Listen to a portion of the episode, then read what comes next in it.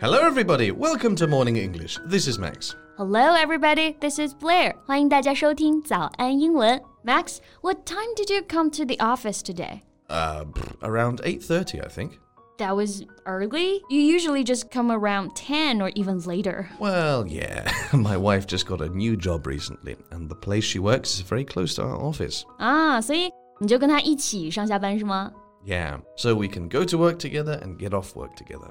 一起上班，一起下班，That's just so sweet。我们 Max 老师不愧是暖男啊。Thank you. 不过啊，有像我们 Max 老师一样的好男人，也有那种背叛婚姻、频繁出轨的世纪渣男。Well, I just read an article today about this guy.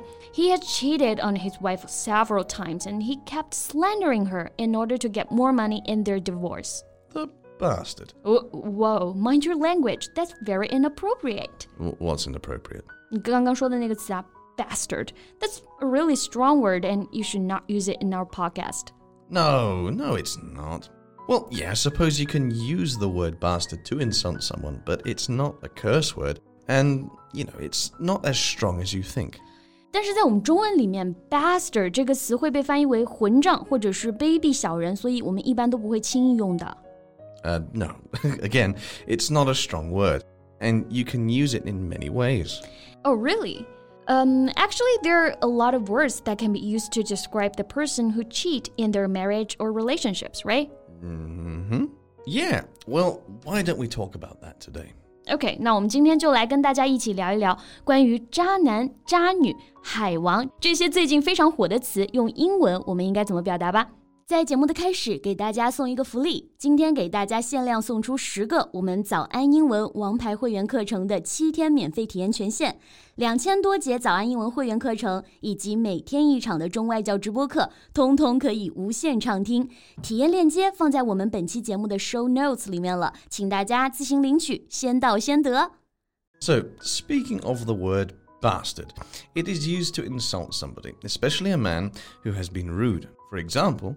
He's a real bastard. He cheated on his wife. 对，那我们比较熟悉的呢，还是当别人没有礼貌的时候啊，你可以用这个词去骂他，就比如说你这个混蛋，你这个恶棍。Yeah, and it is also a word that some people use about or to somebody, especially a man who they feel very jealous of or sorry for. Oh, really? I didn't know that. Yeah. For example, if someone you are close to wins the lottery, like a really big prize, uh, you can say, You lucky bastard. 啊，所以这个词不仅仅可以用作骂人，当别人很走运或者是不太幸运的时候，你也可以用这个表达。比如我们说啊，当别人中了彩票，你就可以说 You lucky bastard，你这个幸运的家伙。Yeah, exactly. And it can be used about something that causes difficulties or problems. Like, it's a bastard of a problem. So, actually, there's a lot of use of this word. Yeah. Well, um, do you know the word 渣男? Yeah, um, a guy who cheats, right? Yeah, do you have a word for this? Mm, I suppose we could just use the word two timer. Someone who deceives a lover or spouse by carrying on sexual relationships with someone else. 啊，two timer 就是我们说的出轨的人、爱情不专一的人、骗子，那就是渣男的意思嘛。嗯哼。 I thought two timer means a person who says one thing and does another. Well, it's basically the same thing, right? I mean, someone who deceives their lover by carrying on a relationship with others is also saying one thing yet does another. Yeah, well, I get it. 那这个 two timer 我们就可以把它翻译为脚踏两条船，那就是典型的渣男渣女行为了，对不对？那我们形容渣男渣女啊，就可以用这个词 a two timer。嗯哼，exactly。 well, what if someone has more than like two relationships at one time? 那就是我们说脚踏很多条船。uh, can we call them a three timer or multi timer? well, it's not actually a word, but I suppose you can, yeah. okay. Well, any other way that can be used to say the word 渣男 or 渣女? Well, uh, yeah, you can use the classic word cheat.